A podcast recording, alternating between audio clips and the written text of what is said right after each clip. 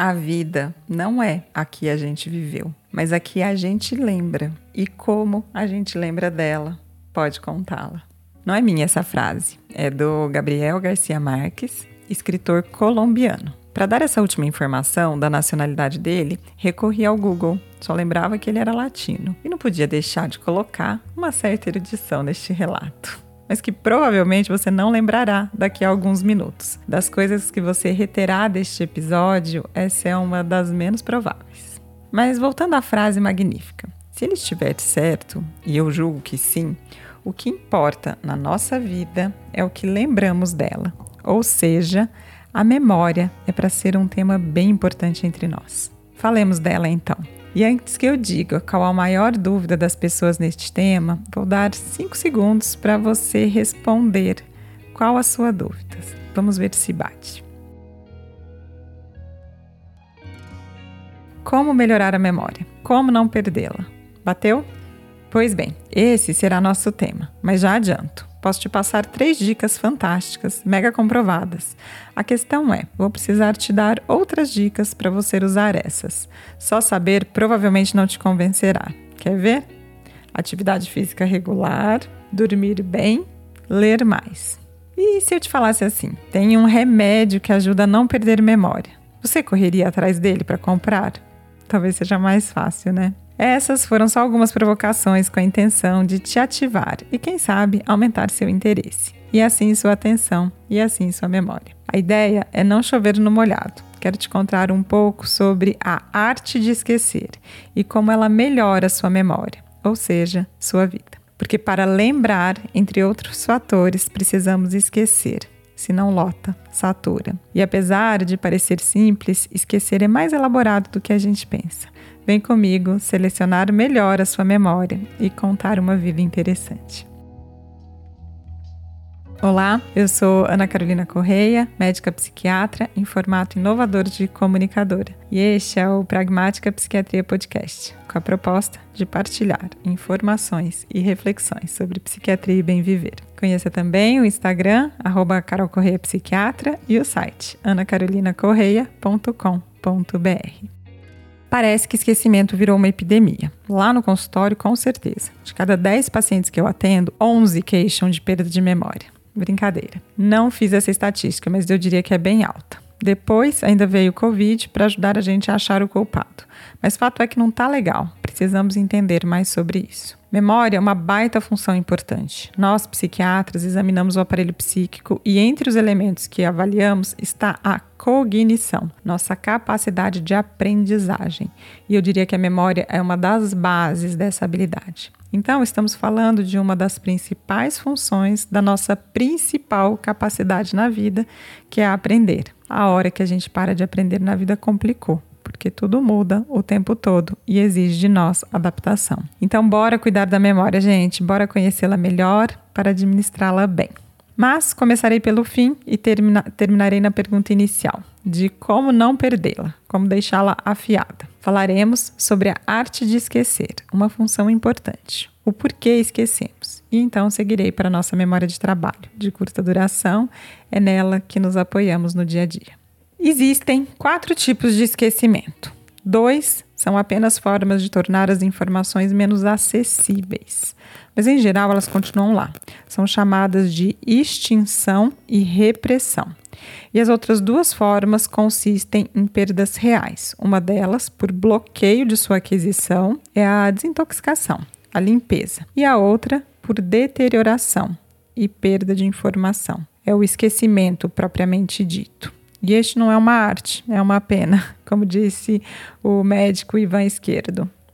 Esquecer é fundamental, por inúmeras razões. Primeira e óbvia, para não morrermos saturados, naufragados. Sabe quando estamos com muita informação na cabeça e instintivamente fechamos o, os olhos e colocamos a mão na testa? Pois é. Pensando nisso, que devemos esquecer. Minha dica é se atente mais ao que você quer esquecer. Como? Escolhendo os nãos, observando suas prioridades. Sim, escolha com o que você quer encher sua memória, porque corre o risco de, sem perceber, enchê-la de informações inúteis. E deixe de lado as que realmente podem te ajudar. Já viu essa função lá no seu celular, uso de memória? Ele mostra onde está sendo consumida. Pense na sua. Como você gostaria de distribuir suas lembranças? Então, busque ativamente fazer isso. Senão, alguém pode te induzir para o interesse dela. Porque entre os sete pecados da memória, um livro que eu recomendo, estará na descrição, está o sugestionamento. E ele é perigosíssimo. Manipula-se uma nação inteira assim. Exemplo, o nazismo. Você pode consolidar crenças que não são suas.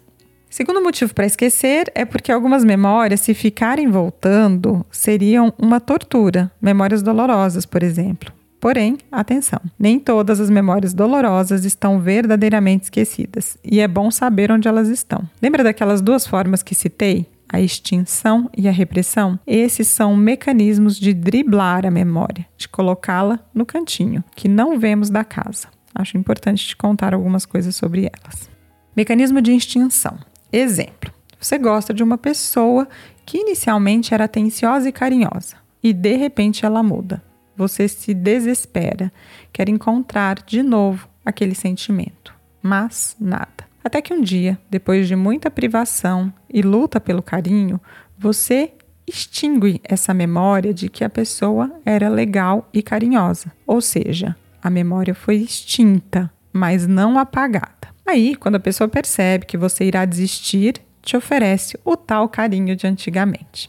Adivinha? Depois de tanto sofrer e se privar, esse carinho é uma garrafa de água no deserto. Você volta desesperadamente e cria uma nova memória de que se lutar bastante, sempre terá seus goles de atenção. O que eu quero dizer é que isso não foi um esquecimento, foi uma forma de colocar a informação de escanteio, pronta para voltar. Entenderam o perigo? Técnicas de extinção funcionam, são recomendadas como tratamento para muitas doenças, como fobias e estresse pós-traumático. Mas a melhor solução parece ser menos um treinamento e mais uma consciência. Usar, ao invés apenas da extinção, a discriminação. Ou seja, explore muito bem os estímulos que seu corpo permite. A quem, como, em que momento essa memória se instalou. Um outro mecanismo de escantear memória é a repressão. Foi descrita inicialmente por Freud, pai da psicanálise, e confirmada cientificamente em um estudo de 2004 de John Gabriele. Mas eu a vejo descrita por nomes diversos em outras linhas terapêuticas, como no episódio da sombra, que é um termo de Jung. Lembra dele? Checa lá também. Foi muito ouvido.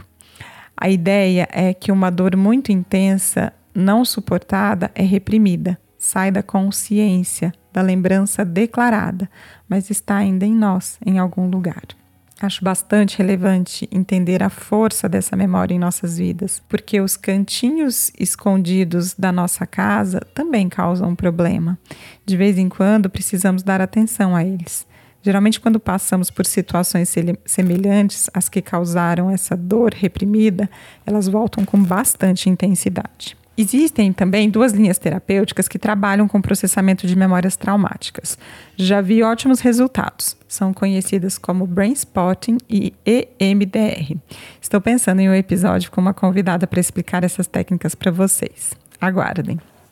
Na verdade, eu vejo a psiquiatria indo neste rumo, de buscar formas de acessarmos nossas memórias dolorosas. Tem surgido muitos estudos de psicoterapia assistida por psicodélicos, como psilocibina, ayahuasca e MDMA. Este último está em vias de aprovação nos Estados Unidos para o tratamento de estresse pós-traumático. Também é um tema que pretendo convidar um colega para falar com vocês. Cheia de ideias. Trabalhada nossas memórias dolorosas, organizando um esquecimento mais produtivo, agora falaremos do que o povo adora: performance. Como melhorar. Antes de contar o que ajuda, falaremos do que atrapalha localizarmos dois fenômenos da atualidade: nossa relação exaustiva com o trabalho, além de tarefas acumuladas no dia a dia, e o papel da tecnologia. Trabalho e multitarefas têm sido tema de muita discussão. Nunca se falou tanto em burnout. Nunca tivemos tantos casos de afastamento por estresse. Tão comum a queixa de pessoas exercendo as funções de dois ou três no trabalho. Um funcionário foi demitido e não reposto Lá vai o que ficou assumir o papel de salvador, inclusive para salvar a sua própria vida financeira. E a tecnologia está mudando nossa relação com a memória. Não sei vocês, mas antes dos smartphones, eu sabia números de telefones das pessoas de cor, nomes de ruas e caminhos. Antes de poder recorrer ao Google para tudo, eu minimamente tentava reter informações quando lia. Hoje, naturalmente, nosso cérebro entendeu que temos recursos e tem se tornado mais preguiçoso na memória. Para ajudar, agora temos até as inteligências artificiais que fazem resumos. Sim, isso mudou nosso cérebro. Estamos cada vez treinando menos nossa memória, terceirizando essa função ao celular. Seremos cobrados porque para melhorar a memória tem que treinar. Vocês já começaram uma atividade física e mantiveram por algum tempo? Repararam que no início era sofrido e com a repetição foi ficando cada vez menos difícil? Isso se chama memória, neste caso, muscular. Um estímulo cerebral ativa o músculo. Ele repete e vai condicionando. Então, se você é dos que guarda coisas de geladeira no armário, muda de cômodo e não lembra o que foi pegar, não está vindo mais os nomes das palavras, meus dois conselhos iniciais são: observe se você não está sobrecarregado de informações e se quando diminui, melhora. E leia mais. Ler, gente, é isso mesmo. Esse é o melhor treino. Tem que ser leitura. Para deficientes visuais, recomenda-se ouvir livros com estímulo tátil e olfativo. Eu leio 15 minutos todo dia ao acordar. Minha vida é outra desde que instituí esse hábito. É bem comprovado que em doenças demenciais como Alzheimer, quem tem mais anos de estudo tem menos chance de ter e menos gravidade da doença. Fácil pensar nisso, né? Se haverá morte de neurônios, quem com a leitura desenvolveu mais sinapses levará mais tempo para perder. Tipo o dinheiro guardado. Quem tem mais sobrevive por mais tempo numa crise. Entenderam? Resumindo, o esquecimento é necessário. Serve de lixeiro para coisas inúteis e apagar lembranças dolorosas. Então aprenda a dizer não e se não, seu cérebro dirá não por você. E cuide das dores de verdade e profundamente, não só coloquem no canto. Para aumentar sua reserva e capacidade de memória, de verdade, use melhor o seu cérebro, com leitura e cuidados de estilo de vida. Parece performar menos, mas é performar de verdade. Onde estiver, esteja, saboreie. A etimologia da palavra sabedoria vem de sapere, sentir o gosto. E hoje em dia está difícil sentir o gosto das coisas. Não tem milagre. Chovendo molhado no final. Ainda não existe nenhum remédio para memória comprovado. Estudem mais, durmam bem e façam atividade física se quiserem cuidar dessa máquina ímpar, preciosa, chamada cérebro, que foi dada a nós. Ele te retribuirá. A última dica vem da Associação Americana de Educação. Quais habilidades devemos desenvolver no mundo de hoje tecnológico e em transformação para performar melhor? Comunicação, colaboração, criatividade e pensamento crítico. Eu acrescentaria descanso. É isso, queridos. Desejo de alguma forma ter contribuído para estimulá-los a se cuidarem mais. Obrigada pela sua escuta. Termino com o José Saramago. Abre aspas. Fisicamente habitamos um espaço, mas sentimentalmente somos habitados por uma memória. Fecha aspas. Um beijo grande.